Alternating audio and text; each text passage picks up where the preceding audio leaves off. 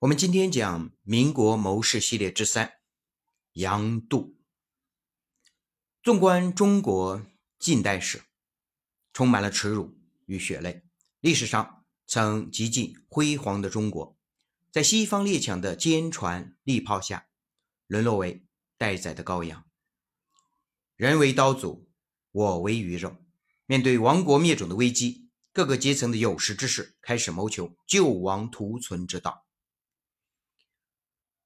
杨度被称为近代第一奇人，又被称为最后的帝王术的传人。他的师傅就是清朝的帝王术大家王凯运。此人未来有机会也可以讲讲。此人曾鼓动曾国藩称帝。在这样活跃的社会背景下，杨度奇就奇在。八面玲珑，他对未来趋势的那种极度的把握。我们自问，我们每个人在民国的这不到百十年间，风云变幻，山头变幻，大王旗。请问这么多代王，我们跟谁？恐怕一般人都无从选择。但是杨度在这个过程之中表现超人的志识。杨度游走于各方势力，多次改变政治立场，却一立不倒。时人称其为“官场不倒翁”。但是杨度在他的几次转变过程之中，虽也有普通人的谩骂，但是他在各个时代的。主角大人物的眼中，他给我们上面一讲讲的蒋介石的那个首席参谋、首席军师是不一样的。对杨度的评价还是比较正面的。杨度出生在湖南，少年时也是读四书五经的。没办法，那个时代变化太快了。他很是聪明，十七岁中秀才，十八岁中举，可谓少年得志。然后在会试中，他却连连落榜。就这样，他糊里糊涂的参加了近代历史上著名的公车上书的活动，开始了他一生的传奇之路。公车上书结束后，杨度回到了自己的家乡湖南。因公车上书活动，他被当时的大儒王凯运收为弟子。在其门下潜心学习三年帝王之术。据说他深得王凯运的真传，立志成为一名贤孝，辅佐帝王成就伟业。这就是杨度的核心思想，影响了他一生的命运。一八九八年，他跟着谭嗣同、熊希龄、唐才常办学堂，鼓励新学。学习心学，并决心把事业进行到底。后来听到有人说日本的食物是中国学习的榜样，他故恩师王凯运的挽留。一九零二年，东渡留学日本，在日本留学期间，他与梁启超、康有为、孙中山、黄兴、蔡锷等皆相交甚深。我们知道，在清朝。即将灭亡的时候，中国有一大波人去了日本，这一波人后来都成为了民国初年的英雄人物，可以说留日派成就了国民党。然后中国开始有留法派，然后留俄派，这些成就了后来的。共产党，他转学进了日本政法大学，开始研究各国的宪政，希望以宪政来改良政治，挽救民族危亡。在东京，他还遇见了孙中山，二人经常为中国的未来辩论争吵。两人虽然观点不同，但两人的友谊却十分亲密。孙中山成立了同盟会，盛情邀请杨度。但是杨度断然拒绝。吾主君主立宪，武士成，愿先生助我。先生号召民族革命，先生成，度当尽弃其主张，以助先生。奴隶国事，思在今日，勿相妨也。回国后的杨度投身于改良的工作，力促清末新政，主张君主立宪，开议会，设内阁。在此期间，袁世杨度是反对孙中山的暴力革命。杨度在这个过程中也认识了当时的新秀袁世凯，两人一见如故。一九一一年，辛亥革命爆发，推翻了满清统治，中华民国建立。杨度投靠袁世凯，但其依希望通过宪政来改良政治，所以他不断忽悠袁世凯，让其称帝。袁世凯对其言听计从，袁世凯不顾国内民众的反对。解散国会，复辟称帝，结果袁世凯只做了八十多天的皇帝，就被迫退位，郁郁而终。身为袁世凯的幕僚的杨度也遭全国人民的唾骂，心灰意冷的他遁入空门，潜心修佛。孙中山知道他的境遇后呢，多次邀请他加入国民党。杨度被孙中山的诚意打动，他也在反思他这几年的所作所为。他也看到了孙中山的思想可能更适合这个社会。一九二二年，他毅然加入国民党。后来，杨度对孙中山也是倾心相报，为他平定南方陈炯明叛乱贡献了自己的才智。孙中山逝世后，杨度对国民党的所作所为大感失望，在与中国共产党先驱李大钊的接触下，渐渐被李大钊的观点吸引。两人成为好友。李大钊被捕后，杨度曾多方营救，最后虽然以失败告终，但杨度却被被共产党人记住了。一九二八年，杨度定居上海，成为杜月笙的师爷。这一这一身份，当时很多人都看不起他。三年后，杨度病逝，结束了其坎坷的一生。杨度晚年为杜月笙出谋划策，当时的人都不理解。直到四十多年后，辞海修订时，杨度的真实身份才得以公开。原来，杨度之所以去杜甫，是因为他在一九二九年就有周恩来批准，秘密已经加入了我党。之所以留在杜月笙的身边，也是为了方便地下活动。短短两年时间，为我党提供了大量的珍贵的情报。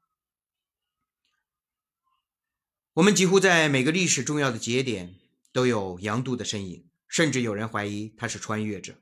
只有穿越者才能洞晓先机，八面玲珑，左右逢源，一立不倒。当然，这都是吹牛。最终的是，杨度一直在这个变乱的时代中，他坚守自己的底线，但是他灵活的去看。这个社会的趋势，他从君主立宪转向了孙中山的革命，但是当他在孙中山去世后，又看到了当时孙中山领导的革命被后继者糟蹋，然后他又接触了共产党，他发现共产党才是中国的未来。有一个流传甚广的人生励志小故事，概括了杨度的一生。杨度拿过秀才。中过举人，参过公车尚书，当过满清四品，和康有为、梁启超、黄兴是好友，师从王凯运，跟汪精卫、蔡锷、齐白石是同学，怂恿袁世凯称帝，赞同孙中山共和。北伐时说毛主席能得天下，营救过李大钊，是杜月笙的师爷，入过佛门，进过国民党，最终。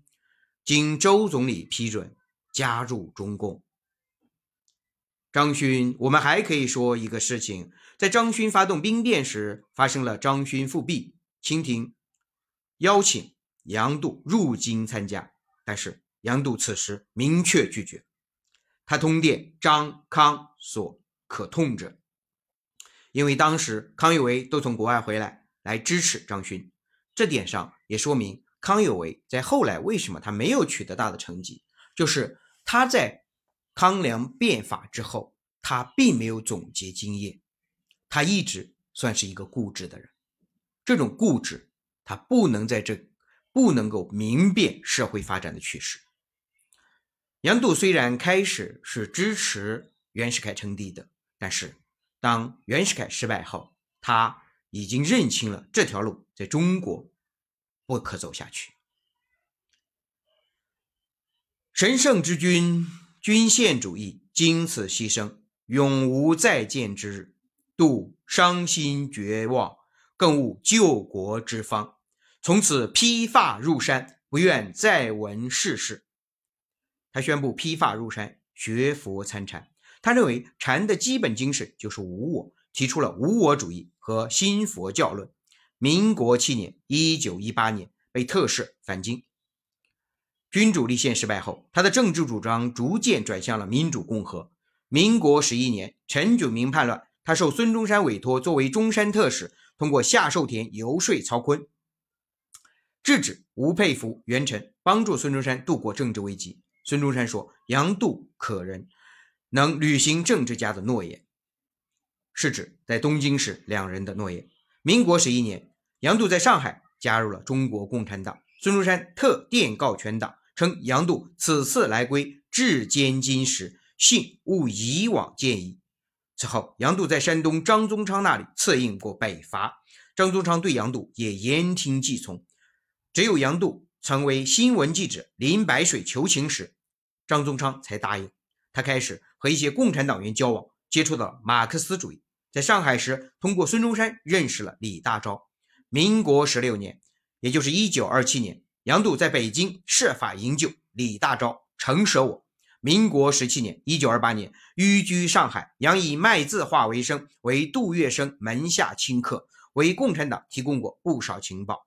加入中国互济会，援助过一笔不菲的经费。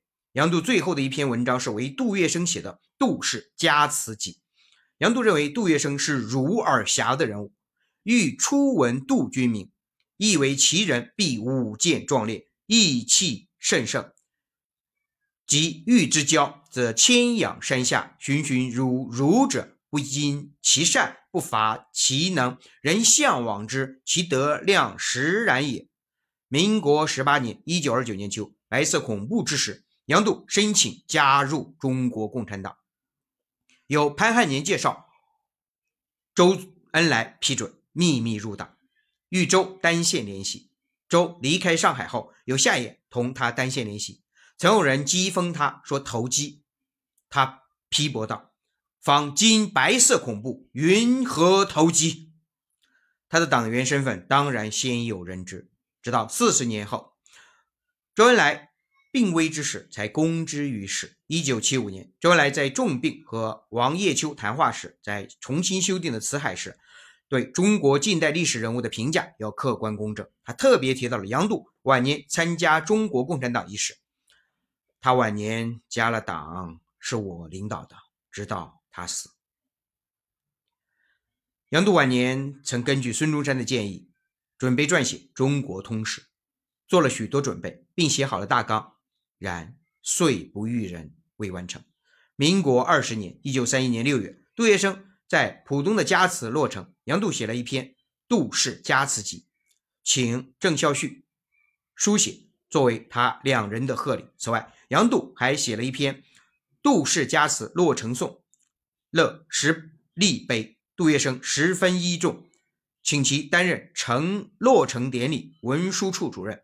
杨度感恩之余，在人来客往、川流不息的办事处，他朝夕忙碌，事必躬亲。